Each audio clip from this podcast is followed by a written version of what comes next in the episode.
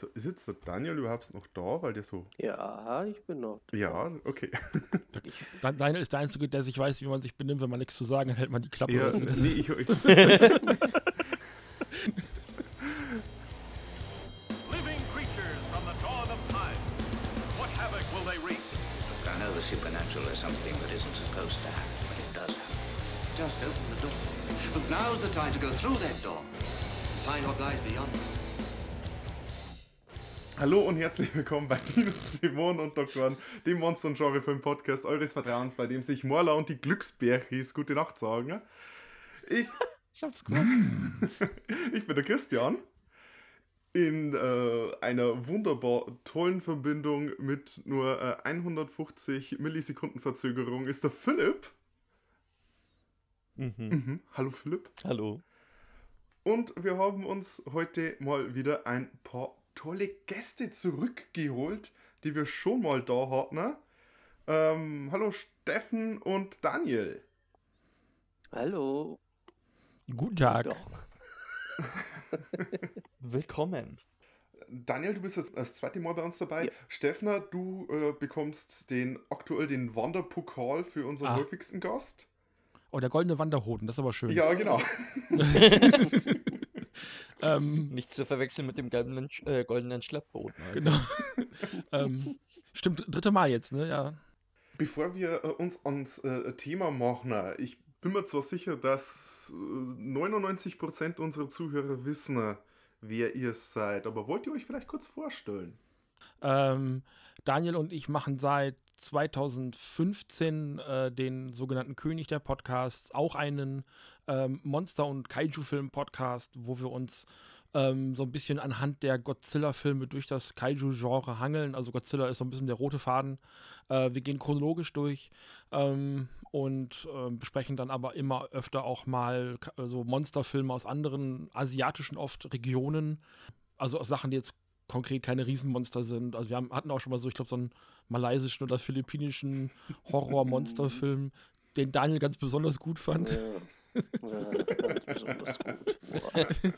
ähm, aber wir versuchen da also auch so ein bisschen Würze reinzubringen, indem wir mal so ein bisschen andere Länder reinstreuen als immer nur Japan, Amerika oder halt eben so die gängigen Sachen. Äh, Korea ist ja seit einiger Zeit auch im Monsterfilm ganz stark vertreten, aber auch da bewegen wir uns halt in alle Richtungen.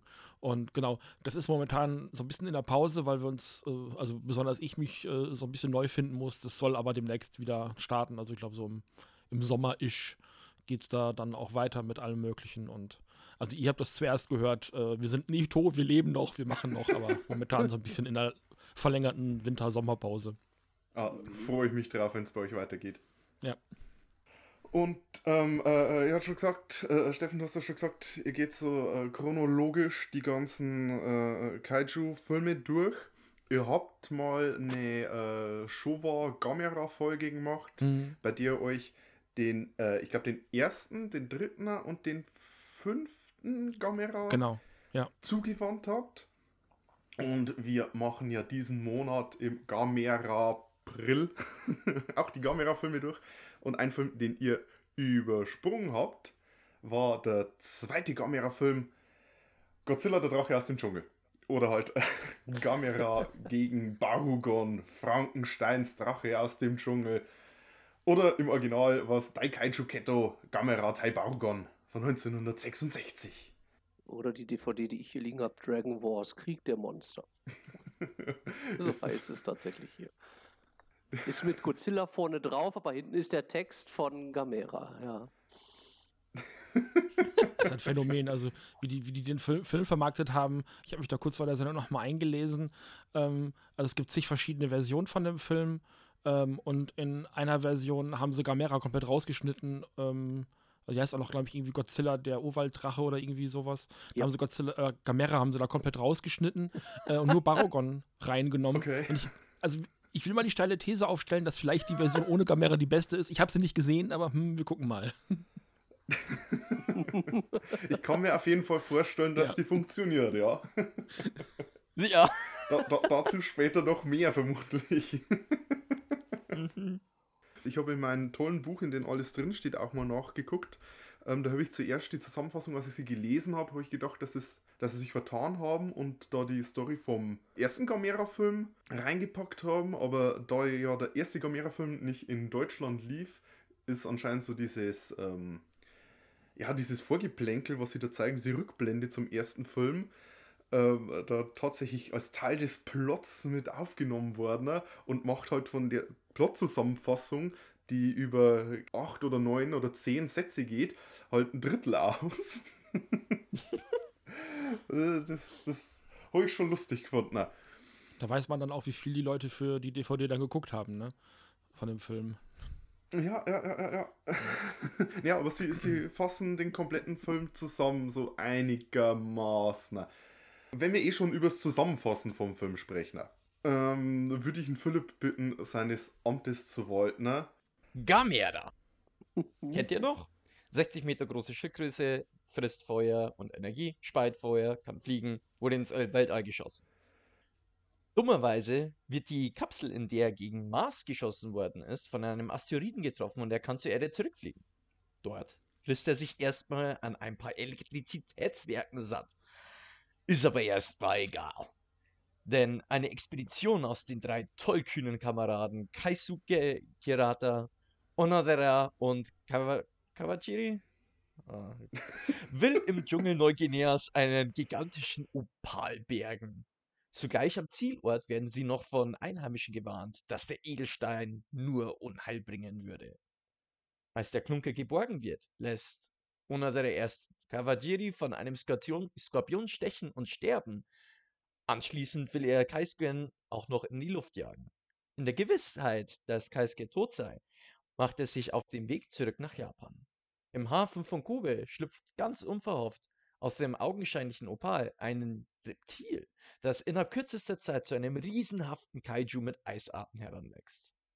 Der Kaltblüter zerlegt Kobe und macht sich dann auf nach Osaka. Natürlich will das japanische Militär der Zerstörung Einhalt gebieten, ist aber gegen den Eisarten und dem grausamen, alles zerstörenden Regenbogen des Monsters chancenlos. Der Regenbogen ruft Gamera zurück auf den Plan, denn dessen hohe Energie klingt ganz nach gefundenem Fressen. Der Schuss geht nach hinten los, denn der Kälteatem ist gegen die Schildkröte äußerst effektiv und sie wird doch recht schnell auf Eis gelegt.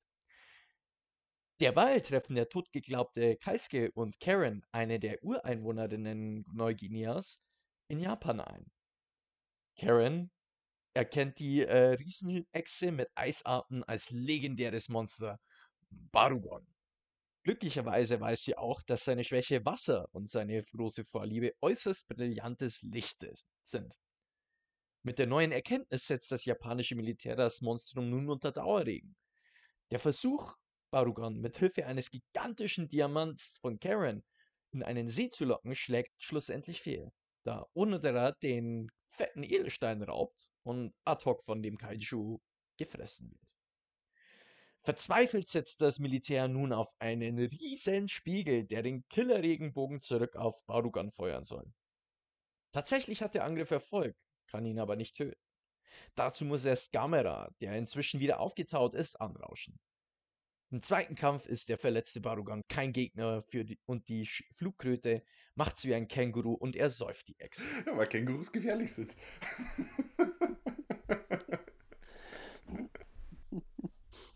Es ist übrigens kein Scheiß. Also ich muss das noch fact-checken, aber ich habe ein Meme gesehen, das erzählt hat, dass Kängurus gerne mal ihre Möchtegern-Räuber erst säufen. Die gehen mit Absicht ins Wasser und ersäufen. Und was in Memes steht, ist immer richtig. Das ist immer richtig. Naja, egal. Äh, Ja, ähm, Gamera vs. Hm. Barugon, äh, me- mehr so ein Barugon-Film. Ich habe mich, was das angeht, habe ich mich ein bisschen äh, an äh, Godzilla 2014 zurückerinnert gefühlt, in dem auch zwar Godzilla hier das Titelmonster ist, aber eigentlich die Mutos die komplette Handlung vorantreiben. Und äh, Godzilla dann hauptsächlich auch zum Schluss dann auftaucht und so seine Sternstunde hat, indem er eben dann äh, die bösen Monster platt macht. Allerdings ist hier noch ein Stück, äh, noch ein Stück schlimmer. Mhm. Das stimmt. Entweder sieht man den nur ganz kurz, wenn er auf die Erde landet, oder wie er auf dem Rücken eingefroren von dem Barugon liegt. Ja, er, er- hält sich Ja. da ein bisschen zurück. Und auch die ganze Handlung ist auch äh, für, ich sag mal, ein Drittel vom Film relativ monsterfrei. Konzentriert sich dann auch mehr so auf die, äh, ja, auf diesen, äh, diesen Der Gangsterplot. irgendwie gar nicht so gangstermäßig ist, bis auf einen Charakter. Äh, wie hieß er? Onodera. Vielleicht sollten wir einfach gleich mal über, über die Figuren sprechen. Ich habe mir äh, drei Stück rausgekramt, die ähm, relevant sind, also drei menschliche Figuren, die relevant sind für unsere Handlung. Da haben wir äh, den, den Keisuke Hi- Hirata, der vom äh, Koichiro Hongo gespielt wird. Der Koichiro Hongo ist anscheinend so ein bisschen äh, größerer Name gewesen zu der Zeit, beziehungsweise Daiei, äh, die Firma wollte dann einen, einen größeren Star drin haben, denn Gamera, der erste, ist gut gelaufen. Und jetzt wollten sie hier noch einen, einen größeren Film draus machen, da kann ich dann später auch noch mehr dazu sagen. Eben die, dieser äh, Koichiro Hongo, der hat dann auch schon äh, in einem Daimajin-Film äh, sollte der dann noch mitspielen, in äh, einem von den Yokai-Monster-Filme und in einem Film, der heißt The Great Wall und in der Woman Gamblerei hat er anscheinend auch mal mitgespielt. Die beiden Filme werden wir dann auch noch häufiger erwähnen. Und der macht einen passablen Hauptdarsteller und verwandelt sich dann aber im Laufe des Films zu einem, irgendwie zu einem Mega-Action-Höldner, der aus meiner Sicht wenig nachvollziehbar dann da äh, hier auch die Speerspitze in der Barugon-Bekämpfung wird und hier bei allen Militäroperationen dabei ist, ob, obwohl er so ein dahergelaufener Typ ist eigentlich. Der, der Cut ist aber auch sehr eigenartig. Also äh, von äh, zwei Fuzis, die zufälligerweise aus Neuguinea irgendwie angerauscht kommen, zu ähm, oberste Berater des Militärs. Also das, das wird ja auch nicht erklärt. Also. Ja. Aber ich sag mal so, den würde wahrscheinlich als Militär noch eher zuhören, wie es dann in den folgenden Gamera-Filmen dann einfach irgendwelchen Kindern zuhört. das ist sehr nachvollziehbar. Ja, ja. Hier fehlt zumindest äh, das mit den Kindern ja komplett. Ja, das ist, das werden wir wahrscheinlich in ein paar Punkten sagen. Das ist ein bisschen ein schwarzes Schaf der Gamera Showa-Reihe. Darum, wenn ich mich nicht täusche, habt äh, Steffen und Daniel ihr den für eure Showa-Retrospektive ein bisschen ausgeklammert, was ich da auch gut verstehen kann, weil der steht irgendwie so für sich selber, der Film, Hm. und ist tatsächlich der einzige ohne hier äh, Skiddy am Start. Ja, wir haben die Kritik damals auch bekommen, so, wieso habt ihr den ausgelassen, wieso sagt ihr immer, dass er schlecht ist, in Anführungszeichen. Ähm, und also Gamera ist halt für mich, also noch stärker als es Godzilla zumindest am Anfang war, eine Reihe von Kinderfilmen, eben weil Kinder so stark im Fokus liegen.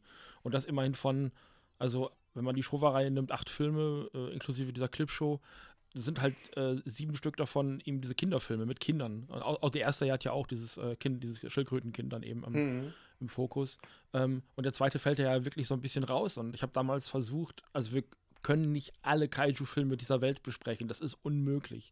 Also das, deswegen müssen wir Dinge auslassen und ausklammern. Und ich glaube, gerade an dieser Fülle an Gamera-Filmen, die dann doch alle auch sehr gleich und ähnlich sind, ein paar auszuwählen, ist eine schlaue Sache. Und ich finde den zweiten, also wie ich den zweiten finde, klären wir dann im Laufe des Gesprächs. Ähm, aber der ist halt eben nicht maßgeblich oder nicht, nicht typisch für die Gamera-Reihe. Und deswegen haben wir den damals ausgelassen.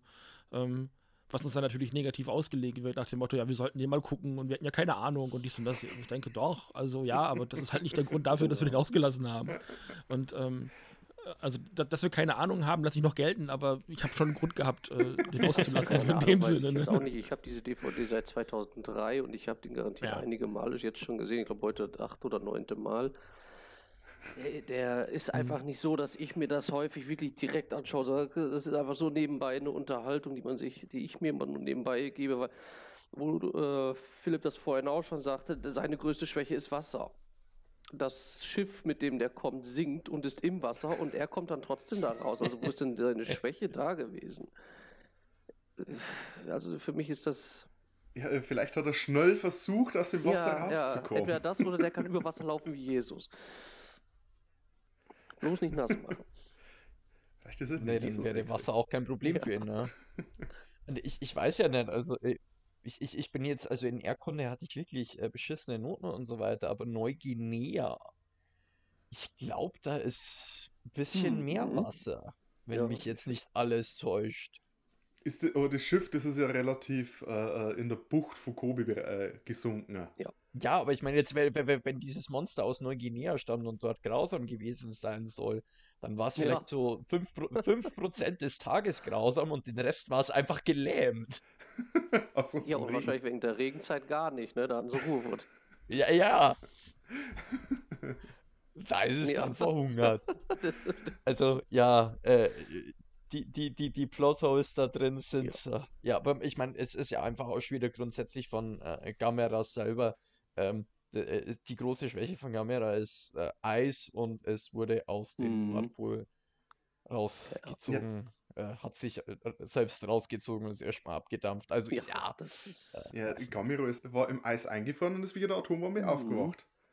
Und da ist er wieder eingefroren und dann wieder aufgetaut. Also es ist mit dem, mit dem Eis, das, das kann ich schon, das, das kann ich schon nachvollziehen. Also es ist äh, Barugon sei Schwäche, dass das Wasser ist, das, das finde ich eigentlich als äh, hier schwerere zu akzeptieren.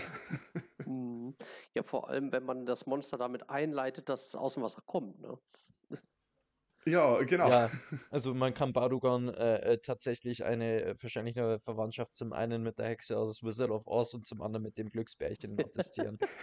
es, Ja, er muss ein Glücksbär sein. Also der, der Regenbogen, als ich den das erste Mal gesehen habe, da hat es mir dann auch erstmal alle Sicherungen durchgefeuert. Ich Äh, möchte aber, ich möchte aber schon auch, also für den Regenbogen zumindest eine Lanze brechen. Ähm, der hat natürlich so, ein, so eine Konnotation inzwischen auch so durch diese, ähm, durch die Queer Community und sowas und ist da eben auch so ein Symbol und das hat man dann natürlich auch in den Memes um diesen Film ist das so ein bisschen wiedergespiegelt, ähm, dass, dass man dann Barugon gerne so mit der queeren Community in Verbindung bringt und sich da auch so ein bisschen homophob drüber lustig macht und so. Ähm, das zum einen, aber der Regenbogen fasziniert die Menschen halt schon sehr lange, weil lange Zeit ja, ja. konnte man sich den eben nicht erklären. Und der hat, wenn man sich den in der Mythologie anguckt, auch eben besondere Kräfte und auch eine besondere Bedeutung. Ich habe das jetzt für die Sendung nicht nochmal recherchiert, aber in Japan hat der Regenbogen wahrscheinlich nochmal eine ganz andere Bedeutung und vielleicht auch nicht unbedingt eine positive. Ne, also wenn man sich beispielsweise nach Irland umguckt, wo am Ende des Regenbogens so ein, so ein kleiner Gnom sitzt mit einem Topf, auf, äh, Topf aus Gold ähm, und so weiter, ähm, und das ist aber jetzt nicht so irgendwie dieses freundliche kleine grüne Männchen von der Cornflakes-Packung, sondern diese, diese ähm, irischen äh, Leprechauns und sowas, das sind ziemliche Arschlöcher. Also diese Filme mit äh, Warwick Davis, die sind relativ sagen, gut ja. getroffen. Warwick Davis erwähnt. Leprechaun. Aber bitte Ähm, jetzt nicht Leprechaun in the Hood, oder? ja, nein. Leprechaun Das in gab's Space. auch mal, glaube ich. Ja, das ist die gleiche Reihe, Ja. die gleiche Schauspieler. Ja, genau. Ja. Genau. Also das zum Beispiel, ähm, das sind halt nicht diese netten Leute. Also, also dem, dem Regenbogen werden halt schon auch äh, Kräfte zugemessen. Und ich glaube, ja, das sieht im ersten Moment witzig aus. Das war aber auch, ich glaube, Daies erster Farb-Kaiju-Film. Ähm, ich glaube, die Daimajin-Filme sind noch alle schwarz-weiß, wenn ich mich nicht komplett täusche. Ich habe die nie gesehen. Margin-Film nein. ist dann auch in äh, Farbe. Die haben aber im, Aber später im gleichen Jahr, äh, die haben auch 66, sind die auch gekommen. Also das Genau. sind ungefähr zur, zur selben Zeit produziert worden. Der, ich glaube, der erste äh, Daimajin-Film ist sogar äh, in einem Double-Feature mit äh, Gamera äh, gegen Barugon Ah, ausgestrahlt an. worden. Ja, die sind ja relativ zügig nacheinander dann auch weggesendet worden, das weiß ich noch. Ähm, Hm. Aber das war halt eben ein Farbfilm. Und dann will man das natürlich auch irgendwie raushauen. Also da will man natürlich auch zeigen, so, hey, wir haben hier einen Farbfilm und wir zeigen das. Ich meine, das haben sie mit den 3D-Filmen, mit den Superheldenfilmen dann ja auch gemacht. Also jeder äh, Superheldenfilm musste dann unbedingt in 3D geguckt werden. Ähm, also das, das neue Killer-Feature in den 60ern in Japan muss wohl der Monsterfilm, was ja sowieso ein Spektakel für sich selber ist. Und dann auch noch in Farbe und dann auch noch von einem anderen Studio als von Toho. Ähm, also äh, da wollte man wohl ein bisschen posen und also das ist also also ich würde den Regenbogen da als Symbol jetzt mal nicht so unterschätzen. Es ist natürlich witzig heutzutage und es kommt nicht mehr so gut rüber. Ähm, aber über weite Strecken des Films ist der Regenbogen halt auch das bunteste am ganzen Film. Ansonsten sieht man ja nicht so besonders viel. Spielt ja meistens bei Nacht. Ne? Also ich, ich muss, Ja, ich muss ja. da vollkommen mit einstimmen. eine sehr interessante Attacke. Eben, ne? das wollte ich auch sagen. Ich finde den Regenbogen, ich finde das richtig cool. Also es ist natürlich was, wo ihn äh, zuerst mal die Kinnlade runterfällt, weil man null damit rechnet. Ähm, Mhm. Vor allem, dass er aus den Rücken geschossen kommt und äh, dann so einen schönen Bogen macht und alles. Und dann denkt man zuerst, oh, Regenbogen und dann Riesenexplosionen. Ähm, es ist sehr ausgefallen und er hatte sowieso schon so ein so Chamäleon-mäßigen Auftritt und dann irgendwas mit Farben zu machen, passt sie dann auch noch mit dazu. Hm. Und äh, natürlich poppt dann der Regenbogen ganz anders, wenn die so in dem äh, hier schockgefressten Osaka stehen. Das hat auch was. Und der Film, der ist auch wahnsinnig gut gefilmt. Da werden wir will ich dann auch noch ein bisschen drüber reden. Aber wie gesagt, der, der Regenbogen, der hat hauptsächlich, weil man nicht damit rechnet und wenn man es halt jetzt außerhalb vom Kontext mitkriegt, äh, wirkt es natürlich etwas witzig. Aber ich finde das cool. Ich finde den richtig stark, den Regenbogenangriff. Also, wie, wie gesagt, mir jetzt die Sicherungen rausgehauen, aber das wäre jetzt nicht nur negativ, will ich auch nochmal anmerken. Aber ähm, äh, weil wir jetzt dann vielleicht auch schon bei Barugan sind, weil, äh, bei Nachtfilmen, das ist mir auch aufgefallen. Also die meisten Szenen sind da eigentlich nachts und es wird ja einmal sogar von den Charakteren gesagt, so, oh, ähm, wir können den Regenbogen besser sehen, wenn es dann Nacht ist. ist. Äh, wir sollten lieber warten, bevor wir das machen. Äh, hab, haben die keine Lampen im Studio oder wie? Das Wie hat wirkt das dann halt dann einfach besser, Philipp, Mensch. oder, oder sie waren große Dio-Fans und wollten Rainbow in the Dark laufen lassen, ich weiß nicht. Äh, Kann ja auch sein, dass das, äh, das Barugon erstmal durch die Sonne sich das. Ja, auflädt. genau. Und dann erst abends das abfeuern kann. Also ich glaube, der, äh, der Grund ist ganz einfach der, Barugon hatte hinten seine Zacken, mit denen er den Regenbogen abfeuerte, die waren ja hier transparent, die haben immer schön geblinkt und geleuchtet und in einem toll ausgeleuchteten Studio sieht man das halt gar nicht und den Effekt wollte man dann natürlich auch ein bisschen zur Schau stellen. Ähm, wollen wir dann nur gleich ein bisschen weiter über Barugon reden? Wie er ausguckt oder so? Oder Hatten wir ja. hatten wir ja. ähm, ich habe mal, ich hab mal beim, beim, beim Namen nachgeguckt, Baru irgendwas mit Krokodil zu tun hat. Dass es irgendwie eine äh, äh, äh, Aboriginal-Sprache sein soll und da irgendwie Vorfahre des Krokodils heißt. Aber ich kann mir irgendwie nicht wirklich mm, vorstellen, dass der da in den 60ern so hart geforscht hat. Ähm, äh, Gon haben es angeblich so die letzte Silbe von Dragon genommen, also irgendwie so Krokodildrache. Also wenn sie da so nachgeforscht haben, dann äh, hier Kudos. Ansonsten ist es dann einfach ein cool klingender Name. Kein Wunder, dass Toho auch ein Monster hat, das sich sehr ähnlich anhört. Aber nach der äh, Erklärung, auch wenn sie nicht stimmt, äh, tue ich mich jetzt deutlich leichter, Baragon und Barugon richtig zu schreiben. ne? Was auch schon mal einen Wert hat. Ich sag ab jetzt eigentlich immer nur Godzilla zu ihm, ja. weil das kann man sich auch gut merken. Jo. Oh Gott. Schiller. Ah, Ja, vor, vor, und chill. Ist ja danach. Everybody Ah. chill. ja. Allow me to break the ice. What killed Gamera? The Ice Age. Ja. Ich, ich, ich könnte die restlichen Zitate auch noch bringen. Wir sind ja hier bekanntlich große Schwarzenegger-Fans. Ja, ähm, Äh, war, war übrigens ähm, das mit dem Eisthema war von Anfang an in der Produktion äh, von den Filmen ähm, hier präsent. Ursprünglich wollte man sowas machen, dass Eis-Aliens die Erde angreifen und eine Eiszeit auslösen und eben dann äh, Gamera zurückkommt und die bekämpft. Es war auch mal was mit einem Eisriesen aus der nordischen Mythologie irgendwie im Gespräch. Letztendlich äh, hat man dann aber in dieser riesen langen Produktionszeit von fünf Monaten sich dann aber für die Alexe wieder entschieden. Ne? Ja, aber, aber eben dieses, dieses Eisthema gegen Gameras Feueratem äh, äh, beibehalten.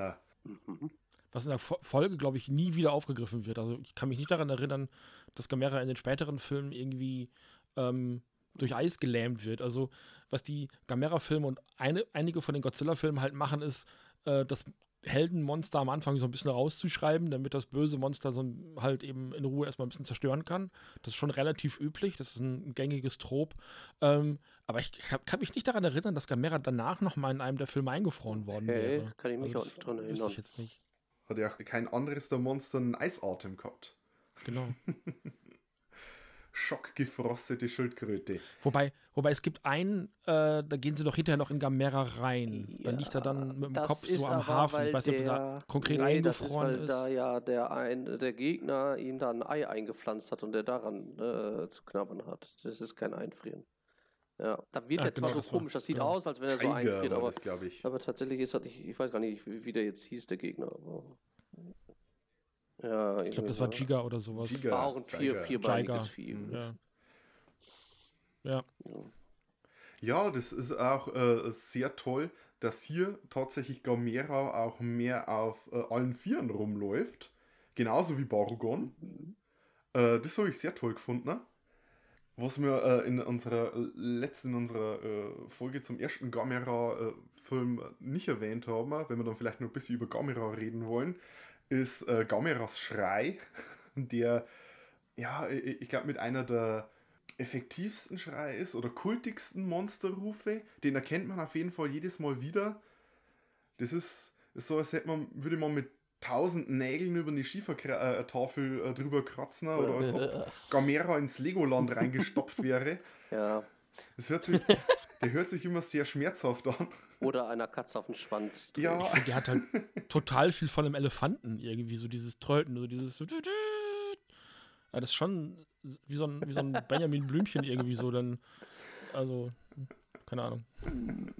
Benjamin auf Crack. der, der, der Barugon, der hat dann, der hat mal so, so, so ein Grölen, so ein Graulen, das ziemlich tief ist und sich geil anhört, aber meistens macht er bloß so, ein- so Zischen, so tsch, tsch, tsch, tsch, was dann, ja, nicht so gut funktioniert, aber den sei, den sei äh, Growling, äh, das ist, das ist schon nice. Die kämpfen dann auch schön gegeneinander, beide auf, auf allen Vieren und fauchen sich zuerst ein bisschen an, das habe ich auch toll gefunden. ne? Tauschen Drohgebärden aus, um es mit äh, Pokémon Stadium Quotes auszudrücken. Ja? Oder äh, ums ähm, in Dragon Ball Z-Worten zu sagen, in der Ja, nächsten ja. Folge. Äh, also das hat mich dann schon ein bisschen an Freezer gegen Son Goku erinnert, als sie sich erst mal eine halbe Stunde lang gegenüberstanden und ein bisschen angeschrieben haben. Und der Planet geht in fünf Minuten kaputt.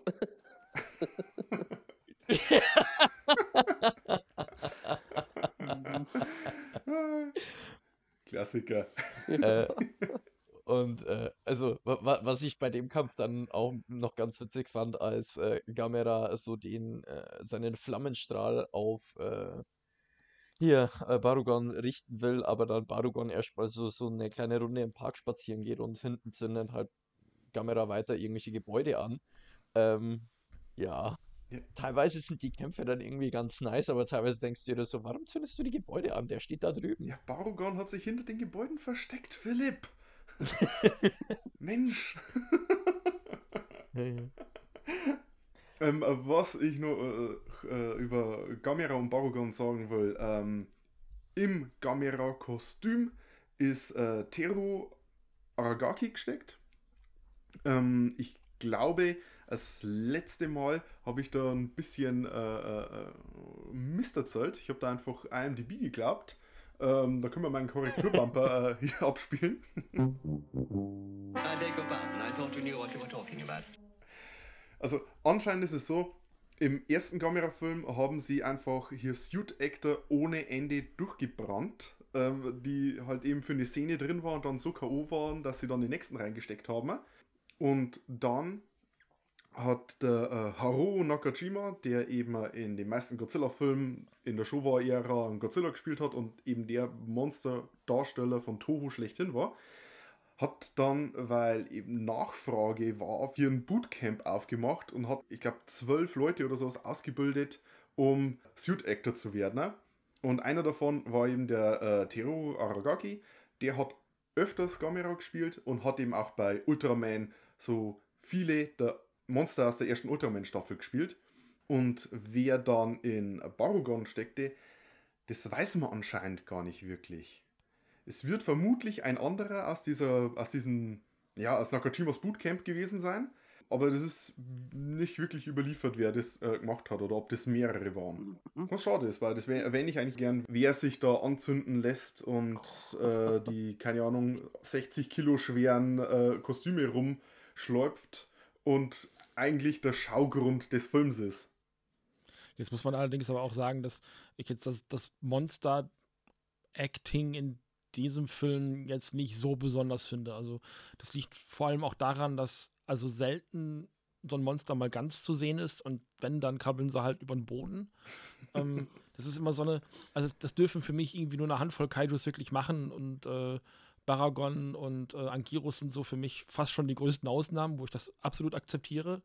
Ähm, und ich meine, bei Baragon hat man ja zumindest dann in der, ähm, in der Neuzeit darauf geachtet, auch eine Schauspielerin reinzusetzen, die dem Ganzen gerecht wird. Also eine Ryota, die dann eben äh, meiner Meinung nach mit einer der besten Suit Actors der Welt war, ist, keine Ahnung. So. Ähm, also, wenn sie auch nur mhm. vielleicht am ikonischsten eben diese Baragon-Rolle gespielt hat. Aber ja. da hat man eben eine kleine Person genommen, die eben auch ein kleineres Kaiju darstellt. Und also gerade die Szene, wie sie dann, also Baragon und äh, Gamera sich gegenüberstehen, das sieht wirklich aus wie Krabbelgruppe. Also das ist, ähm, also es gibt, es gibt definitiv ähm, also auch spätere, gerade die neuen Gamera-Filme, die, die Heisei-Ära-Trilogie, äh, ähm, da ist das, ähm, das Suit-Acting derartig großartig und Gamera hat so eine Präsenz. Ne? Auch CGI unterstützt sicherlich und ähm, durch Special Effects erweitert. Aber es ist halt, also da hat Gamera derartig eine Präsenz und ähm, das ist in der Frühzeit noch nicht so richtig. Also ich glaube, das war auch eine relativ neue Kunst, dieses ähm, Suit, Suit Motion Mation ähm, wie man es immer nennen möchte. So, das war alles noch relativ neu und im Entstehen, das, das ist dann später dann eben auch ähm, perfektioniert worden durch verschiedene, also ähnliche Clubs und sowas. Ähm, hier der von äh, Sunny Chiba, der Super Action Club hieß der, glaube ich, wenn ich mich nicht komplett täusche, äh, der in den 70ern gegründet worden ist, wo mhm. sie dann eben auch die, die Suit Actor für die Super Sentai-Serien ausgebildet haben und so weiter und so fort. Ähm, und das ist so, ah, das sind so, also ich, den, den, ich mag die Monsterkämpfe in diesem Film, wenn sie auch sehr selten sind. Aber das ist mir nicht wegen der tollen Bewegung im, im, Gedächtnis geblieben. So, Godzilla hat so ganz viele typische Bewegungen, wenn er angreift, wenn er sich wehrt, wenn er sich wundert und sowas. Also Nakajima hat ihm ja wirklich so einen, so einen Charakter auch gegeben. Also du erkennst Godzilla halt auch an seinen Bewegungen wieder und ähm, diese, diese Drohgebärden, wie er zurückstrumpelt und so. Also jede kleine Bewegung an Godzilla ist ja also gewollt und das ist ja wirklich Schauspielerei. Und hier ist es wirklich, Monster wird gefilmt, Mund wird auf und zugeklappt, dann kommt mal Feuer raus in der Nahaufnahme. Also so richtig, richtig gutes Suit-Acting ist das hier nicht und, oder noch nicht. Also es kommt in den Gamera-Filmen vielleicht auch nicht so richtig raus in den frühen. Es liegt vielleicht daran, dass der Gamera-Anzug ein bisschen steif ist. Man kann hauptsächlich mit den Armen wedeln. Ähm, mhm. in, der, äh, in der Szene in der äh, wir gerade mal angesprochen haben, in der sich Barugon so hinter den äh, Gebäuden beim Osaka Castle versteckt und Gamera so seinen Flammenstrahl auf ihn loslässt. Da ist, soweit ich weiß, auch niemand in dem Suit drin. Viele Szenen, wo Gamera Feuer spuckt, ist keiner im Kostüm, sondern das ist nur aufgehängt an, äh, ja, an ein paar Seilen. Und äh, der Flammenwerfer wird halt ja angeworfen. Ne? Und da, da hängt Gamera auch wirklich in den Seilen, wenn er Feuer spuckt. Sieht dann auch so aus. Und ich habe mir äh, den, den Audiokommentar äh, von der Arrowbox angehört, von den äh, August Ragoni und Jason Varney waren das. Und die haben auch äh, eben erzählt, dass das Baragon-Kostüm, Barugon, so, Barugon-Kostüm extrem schwer war, vor allem der Kopf und die haben, während sie gefilmt haben, immer mehr Seile hinzugefügt, damit sich das irgendwie bewegen kann. Der, der hatte so einen riesigen Schädel und wenn ich mir vorstelle, ich bin auf allen Vieren unterwegs und ich habe vorne dieses riesige Gewicht dran, ja, ich, ich kann mir gut vorstellen, dass es auch damit zu tun hat, dass sie gar nicht viel mehr machen konnten. dass das dem auch ein bisschen geschuldet war. Ja, ja, das ja stelle ich mir auch unangenehm mhm. vor. Was mir aber dann auch noch aufgefallen ist, äh, was eigentlich ganz cool war, äh, wenn jetzt äh, Barugan auch durch die zerstörte Stadt geschläuft ist und so weiter, dass da der Schwanz oder andere Körperteile teilweise richtig durchs Feuer durch sind. Also anscheinend war es auch ein bisschen so schwer, weil es auch halbwegs flammenfest war. Ich glaube, auf die Sonde. Ist ja auch nice. eine gewisse Flammenfestigkeit muss da, glaube ich, drin sein. Aber ich weiß nicht, ob das wirklich, ob sie dich hingehockt haben und gesagt haben, hey, wir stopfen doch noch ein bisschen Asbest rein. Wenn, dann hätte ich noch mehr Respekt vor den Suit-Actern. so, äh, ja, es, es, es waren die 60er. Ja, ja aber ähm, heutzutage ist das halt, wenn man das weiß, anders. Das ja. Ist halt nur dumm an Gott, Gott, Gott, sei Dank. Ja. Ähm, Äh, Was Baragon auf seinen äh, allen Vieren angeht, muss ich allerdings auch sagen, dass sie es die meiste Zeit relativ gut gemacht haben zu äh, kaschieren, dass seine Hinterbeine länger sind. Also das ist das Krabbelgruppe. Ja, aber habe ich auch bei Anguirus auch schon schlechter gesehen. Mhm. Und äh, das wird halt eben auch daher kommen, dass alles relativ dunkel war. Ja, äh, bei Angiros haben sie es ja auch immer versucht, so ein bisschen, dass man das Hinterteil gar nicht gesehen hat, indem das irgendwie verdeckt wurde oder so, damit man das nicht sieht, dass er eben eigentlich auf den Knien rutscht und nicht auf den Füßen. Das haben sie bei Barugon wirklich deutlich besser gemacht. Jetzt von der Anfangszeit her. Zumindest keine Szene großartig ins Auge gesprungen, bei dem es offensichtlich war. Vielleicht habe ich es auch verpasst. ähm, wir haben irgendwann vor einer halben Stunde haben wir mal über die menschlichen Charaktere gesprochen. Wollen wir die noch fertig machen?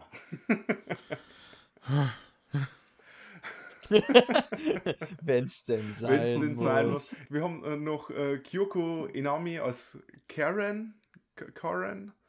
Karen? Also, das, der, ich, ich, ich fand es einfach nur so ironisch. Also, ich weiß nicht, ob ihr die Karen-Memes kennt, aber dass ein Charakter Karen heißt und das Erste, was sie macht, ist erstmal Leute anmotzen, dass sie das nicht dürfen, weil das Unheil bringt. Und das Nächste, was sie macht, ist einfach wie am Spieß rumschreien, weil äh, die bringen Unheil über einen. Also, ich weiß nicht, äh, ich, damals, glaube ich, war der Name noch nicht so behaftet und das war einfach nur Foreshadowing. Sie hätte mit dem Manager Ähm. sprechen sollen.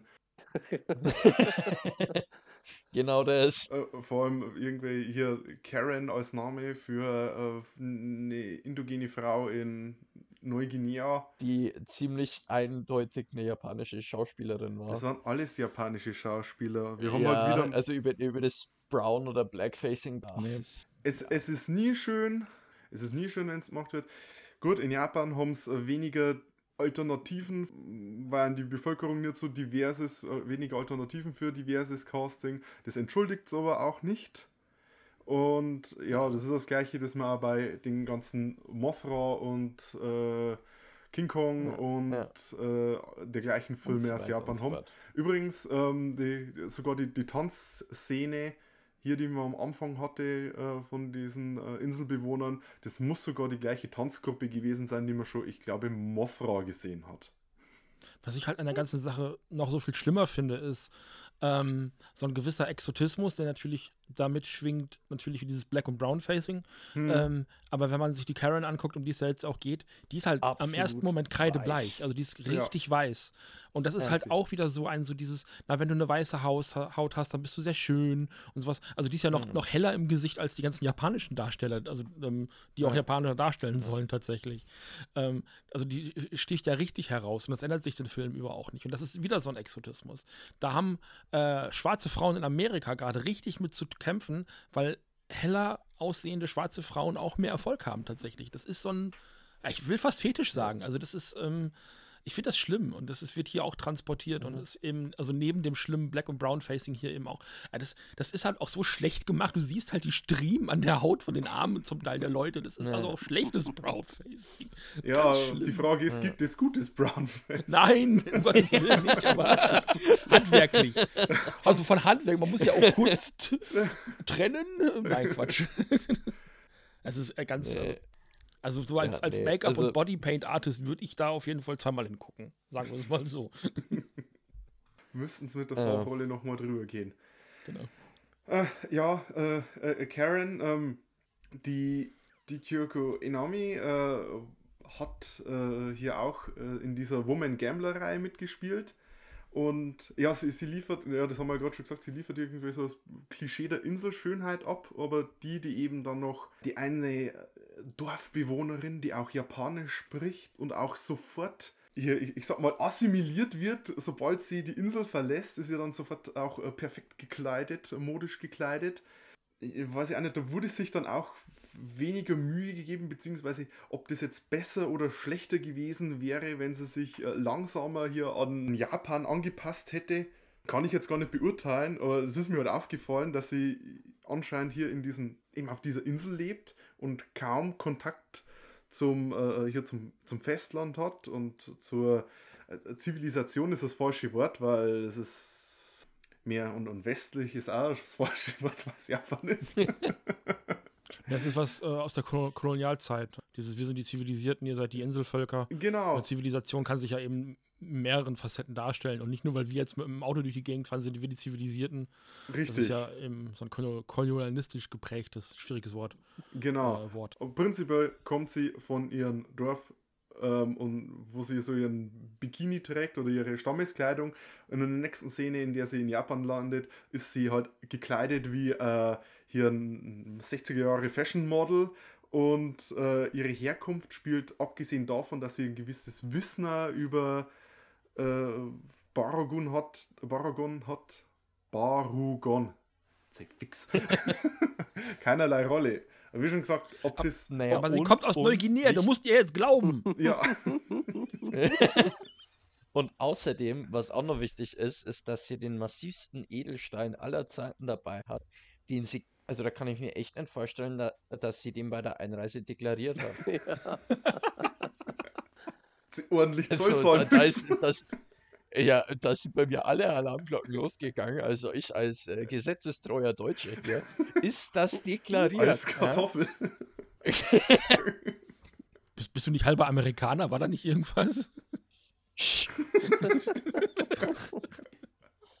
Das wird nur erwähnt, wenn es Vorteile darüber gibt. Also okay, okay. Dann, ich, Korrekt. Das wird nur erwähnt, wenn, wenn sich der Philipp über Amerikaner lustig machen will. Das ist absolut richtig, ja. Okay, äh, wir- haben noch einen, äh, eine Person, die hier nennenswert ist und die für Plot, Handlung und bemerkenswerten Szenen der menschlichen Figur im Film äh, eine Tragkraft hat, ist der Koji Fujiyama als Onodera. Herrlich böse, herrlich gierig. Ein, ein- ein, ein, schurkischer Schurke. Also äh, boshafter geht's ja kaum.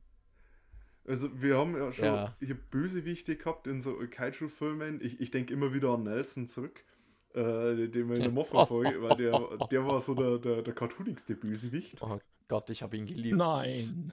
Onodera ist, glaube ich, noch fieser. Es gibt andere Bösewichte, die machen vielleicht größeres Übel, weil sie irgendwie hier Gangsterbosse oder Geschäftsmänner sind. Aber ich glaube, Onodera ist so verdammt gierig, der könnte gar nicht mit irgendjemand anders lange genug zusammenarbeiten, um sich irgendwie zu organisieren, wenn er würde die sofort in den Rücken stechen und denen das Geld aus der Tasche ziehen. Was er ja hier mehrmals beweist. Ja, oder dir erstmal die Arbeit lassen, machen lassen und dann dich dafür umbringen.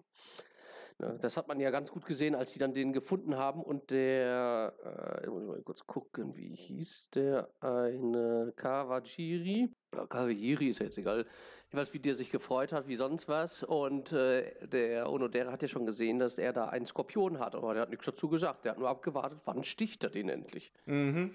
Ne? Und, dann, und dann hat man ja gehört, wie der andere, äh, ich, ich weiß nicht, ich glaube Kaisuke he- heißt der, dann nur gesagt hat, da ist ja ein Skorpion. Der so, ach so, ja. Jo. ja. so total, total, als wenn er nur gesagt hat, so, ja, ist doch gut, passt doch. Einer weniger, den wir bezahlen müssen. Jo. Ich fand, ich fand ihn tatsächlich den interessantesten Charakter an dem Film, weil er auch so ein bisschen, zumindest im ersten Drittel und die erste Hälfte, so ein bisschen die Fokusperson war. Mhm. Ähm, Mhm. Ich glaube, als wir damals mit dem Podcast angefangen sind, hatte ich dann plötzlich selber so einen, so einen Kaiju-Film-Hype.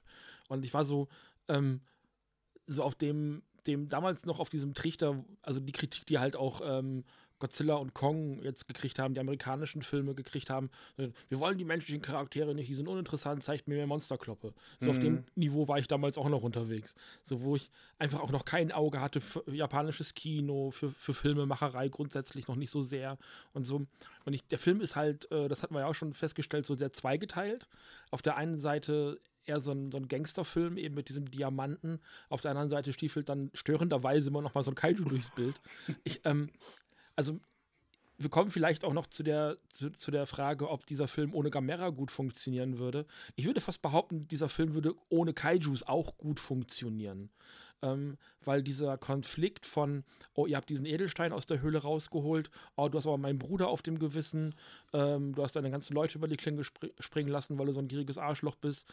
Ähm, und dann auch diese Prügelei, die es dann eben gibt. Das, das sind so Aspekte, die fand ich damals in dem Film störend und unnötig und ähm, die haben mich überhaupt nicht abgeholt. Dieses Mal haben die mich richtig begeistert. Also weil da einfach auch so Charakterisierung, zumindest so Ansätze von der Charakterisierung drin steckt, die diese Figuren halt tiefer machen, wo so ein Konflikt auch mal abseits des Monsters entsteht, der aber aus der gleichen Quelle kommt. Also die klauen halt diesen Opal, wo dann eben dieses Monster drin steckt. Es könnte aber auch einfach nur diese Gier nach diesem Opal der Grund für diese Diskussion sein. Und Ja. also zweigeteilt ist der Film, aber es hängt ja eben an diesem Opal und das kann also so dieses, ah, du hast diesen Opal hier hingeholt, du hast meinen Bruder auf dem Gewissen äh, und jetzt kommt da noch ein Monster raus, du bist an allem Scheiß schuld, der hier gerade passiert. Das hätte auch ein super interessanter Film sein können. Hat man nicht gemacht. Hm. Wäre möglich gewesen, aber das sind Aspekte, die mich jetzt heute beim Gucken wirklich überzeugt haben. Da musste ich, glaube ich, ein bisschen älter für werden, um das nachvollziehen zu können. Was du jetzt auch kurz erwähnt hast, da wollte ich auch noch mal kurz was dazu sagen, die, äh, sag jetzt mal, menschlichen Kampfszenen. Also wenn man das jetzt mal vergleicht mit anderen Kampfszenen, wenn man jetzt äh, auf so große Filme äh, schaut, wie ihr Glück sagt James Bond oder so, Hm. ähm, da fand ich die ehrlich gesagt besser. Also bei James Bond war das dann halt immer so wirklich so ein bisschen schaugekünsteltes Gekloppe. Bei dem Streifen, also wenn sich da der, äh, ähm, hier der Kaisuke mit dem äh, Onodera oder dann der Bruder von Kaisuke mit dem Kloppen, das, das hat man dem Film eigentlich richtig abgekauft. Also ich glaube, da hat der eine oder andere wirklich öfter mal auch wirklich eine kassiert, äh, so wie das ausgesehen hat. Ja. Das fand ich ehrlich gesagt echt super. Also ich fand die überzeugender teilweise fast noch als die Ist Monsterkämpfe. das nicht so, dass heutzutage das eher so chore choreografiert wird wie bei einem Tanzen oder sowas? Damit die, ich meine, damals, da haben die doch noch Hm. deutlich äh, anders wohl. Da haben die sich auch wohl mal ein paar Blästuren geholt. Deswegen sieht es ja wahrscheinlich echter aus, weil die sich da echter gemacht haben. Ja, ja, auf jeden Fall, aber ich meine jetzt, äh, Mhm. wenn man jetzt äh, so Agentenfilme oder was aus der Zeit so. anschaust, also diese James Bond-Filme und sonstiges, die, die hatten halt richtig beschissene Kampfszenen. und das ist im Gegensatz dazu, also ist der Film eigentlich wirklich gut. Es Also, wirkt ziemlich roh und brutal, wie die aufeinander Ja. losgehen. Und du merkst halt, dass Ja, sie alle genau. angepisst sind. Mhm. aber richtig. Ach, stimmt, wie der, der Bruder mit der Krücke da auf ihn einschlägt. Ne? Ja. Genau. Genau, genau. Ich habe ich hab gestern noch einen Bud Spencer und Terence Hill Film geguckt, also das ist zwar, zwar lustiger, aber auch ein bisschen unglaubwürdiger, so, ne? Was die Stereo-Watsche von Bud Spencer ist unglaubwürdig. Nein, nein, die nicht, aber ähm, die strahlenblauen Augen von Terence Hill sind unglaubwürdig. Der, der kann in echt gar nicht so hübsch sein. Nein! Boah, der ist, der ist über 80, der ist immer noch unfassbar gut aussehend. Das ist unfassbar. ja, Das ist Oh. echt äh, eine, Ja. eine Unverschämtheit, wie gut Ja. der Mann ausschaut. ja. Ja, es ist echt frech. Ja, äh, äh, einen Punkt, äh, das habe ich eigentlich auch schon wieder vergessen, äh, auch bei Onodera und so weiter, wenn der mit äh, zusammen mit äh, Kaisuke und Kawachiri durch den äh, Dschungel stapft, ist euch mal aufgefallen, was die für Brotmesser dabei haben? Nein. Was die als Macheten verkaufen wollen? Das fand ich echt grausam. Also die Jungs hätten sich da echt richtig geplagt, wenn die solche Brotmesser dabei hätten. Ja, aber Gott sei Dank war es das Dschungelset nicht zu arg bewaldet. Ja. Also die haben sich halt wirklich benommen wie, weiß ich nicht, Dora the Explorer, so ein bisschen. Also das war. ja, da müssen wir mal die Karte fragen, keine Ahnung. Oh, da ist eine Höhle. Seht ihr die Höhle auch? Nein! Rein! Wo ist der Affe? Da hinten, du Schlampe! Ist das ein Opal? Könnt ihr Delizioso sagen?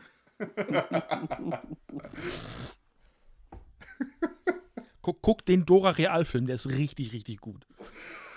Ich kann den echt empfehlen. Okay, Moment, jetzt bin ich verwirrt. Ich bin hooked. Ja, Der Dora äh, Realfilm. Dora the Explorer and the, the Lost City of Gold ist ein richtig witziger Film. Ich hab den richtig gern geguckt. Er wird wahrscheinlich seinen Humor ein bisschen aus einer Metaebene ziehen, kann ich mir Äh, vorstellen. ja, kom komplett. Also es ist Ah, ja. fantastisch.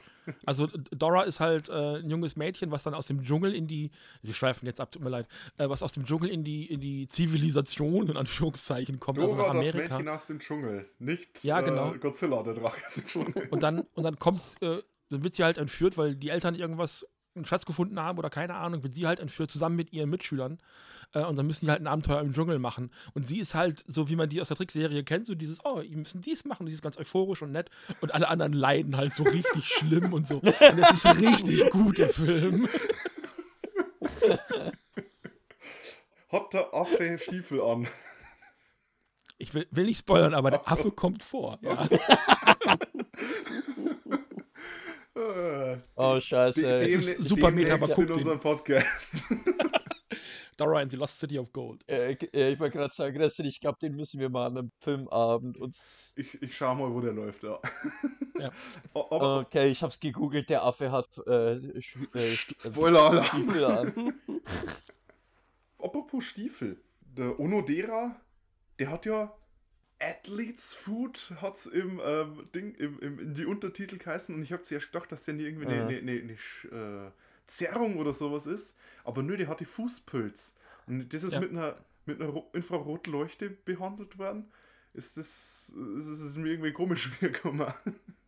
Im, Im Deutschen war es, glaube ich, einfach eine Infektion. Ah, okay. Nee, also ich, ich, ich habe auch die, die äh, Version mit äh, Untertitel angesehen und Athlete's Foot, äh, ja, äh, kenn ich, äh, aber habe ich den Zusammenhang nicht ganz äh, gefunden. Ich dachte mir einfach so, das sieht nicht nach Athlete's Foot aus. Also, ich weiß nicht. Äh, ich, ich weiß auch nicht insgesamt bei der Übersetzung, ob das an ein paar Stellen ganz so glücklich war, ähm, weil mir das etwas eigenartig alles vorkam. ähm, vor allem Gespräche zwischen den Militärs und äh, Kaisuke. Da, da ist mir auch noch so, so ein kleiner Plot, ich will jetzt nicht sagen Hole, aber so eine Unstimmigkeit. Äh, als sich dann der Kamerad beschwert hat, äh, dass man nicht mehr auf Kaisuke hören soll, weil man hat ja gesehen, was das letzte Mal dabei rausgekommen. Kann mir das irgendwer erklären? Das war, glaube ich, nachdem Sparugon mit dem Diamanten rumlocken wollten, aber Barugon hat nicht richtig gezogen.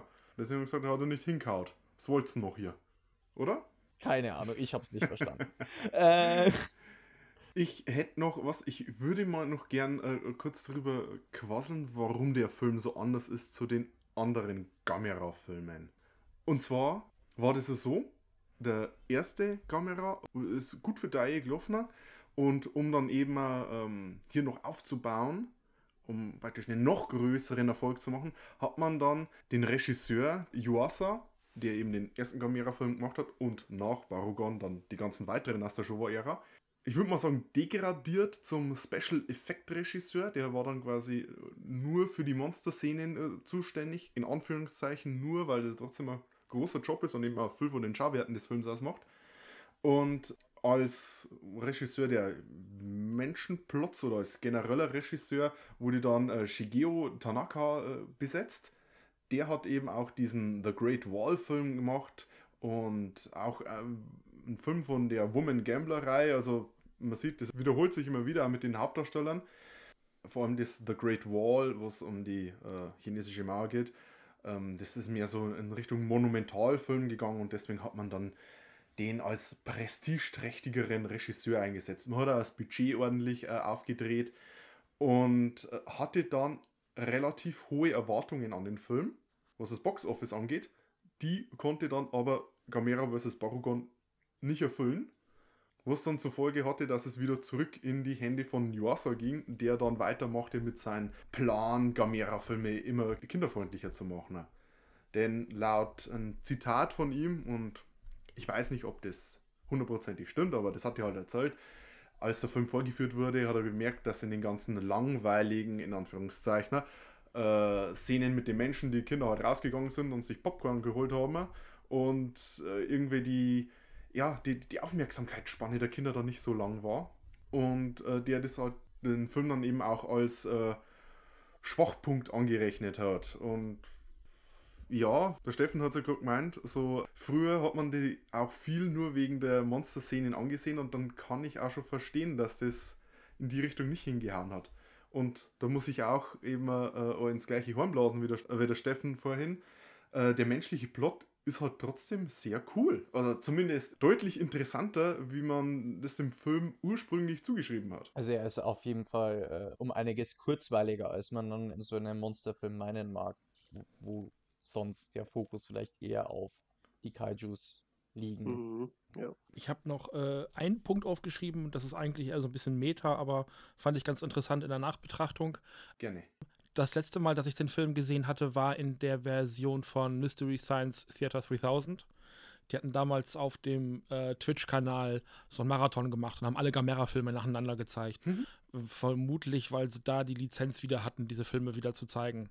Hm. Und da hatte ich den, äh, weil das die einzige, der einzige war, den ich da zu dem Zeitpunkt noch nicht gesehen hatte, mit dem zweiten nochmal genau in der Fassung angeguckt. Ähm, und es ist so, ähm, Gam Gamera hat Mystery Science Theater 3000 eine Menge zu verdanken.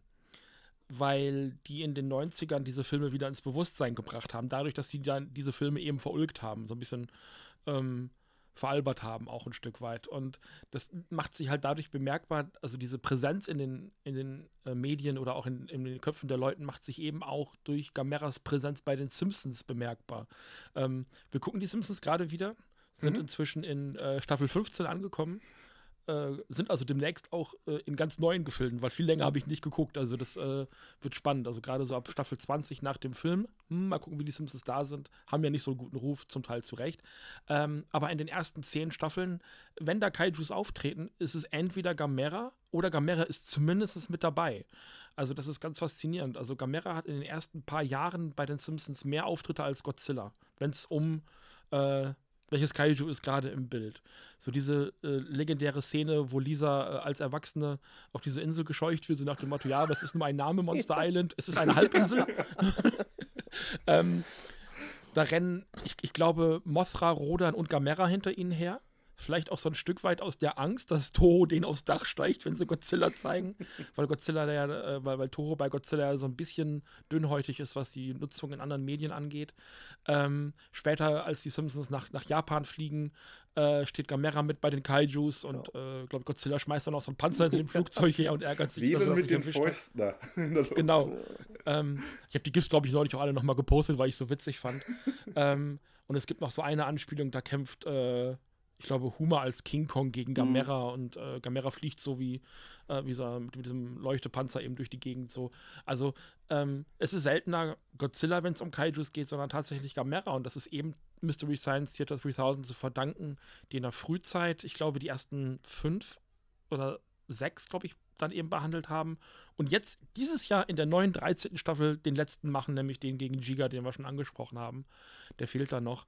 Das heißt, die vollenden die äh, Gamera Sep Septologie, glaube ich, heißt es dann immer mit, mit sieben. Ich, ich hoffe, dass sie den achten auslassen, weil das ist, ähm, ist ja nur eine, eine Clipshow mehr oder weniger. Supermonster war das, oder? Genau. Ähm, aber vielleicht auch den, nach dem Motto, hey, das wir, warum kennen wir das? Ah, kenne ich auch schon. Aber Gamera hat halt gerade bei Mystery Science Theater 3000 halt einen unfassbar großen Stellenwert und ähm, ich glaube, vieles, also diese kulturelle Bedeutung dieses Monsters und auch äh, dessen Filme sind denen zu verdanken. Also da darf man gerne in die Filme auch mal reingucken und die verulken die dann, also das ist natürlich, also wenn man Schläferz kennt, ähm, da ist ein bisschen Kritik, ein bisschen Review drin, aber hauptsächlich macht man sich über die Filme lustig. Das gehört schon auch mit dazu irgendwo ein Stück weit. Äh, da werden Popkultur-Anspielungen gemacht und so weiter und so fort. Aber es ist natürlich auch so ein, so ein Feiern von Trash. Und ähm, also das war so ein Aspekt, der mir einfach, also weil es mich selber gerade in allen Facetten gerade betrifft, also A. Simpsons, B. Äh, wir gucken diesen Gamera-Film jetzt für diesen Podcast und äh, dann eben auch die neue Staffel von Mystery Science Theater 3000, ähm, die dieses Jahr startet. Also Gamera ist bei weitem nicht so groß, wie es Godzilla ist und wird es wahrscheinlich auch nie werden. Gerade weil die Marke seit 15 Jahren im Dornröschenschlaf liegt. Ne? Also seit Gamera the Brave ähm, ist da nicht mehr viel zu holen, obwohl äh, immer mal wieder von einem Reboot gesprochen wird. Aber es ist, ähm, weiß ich nicht, es ist so ein, ähm, also wenn man im Filmischen bleibt, ist Gamera in Bezug zu Godzilla so ein bisschen der Superman zu Batman. Keine Ahnung. Also im Verhältnis. Also ist auch wichtig, aber eben nicht so wichtig im Kino, wie es äh, äh, es vielleicht sein sollte. Keine Ahnung.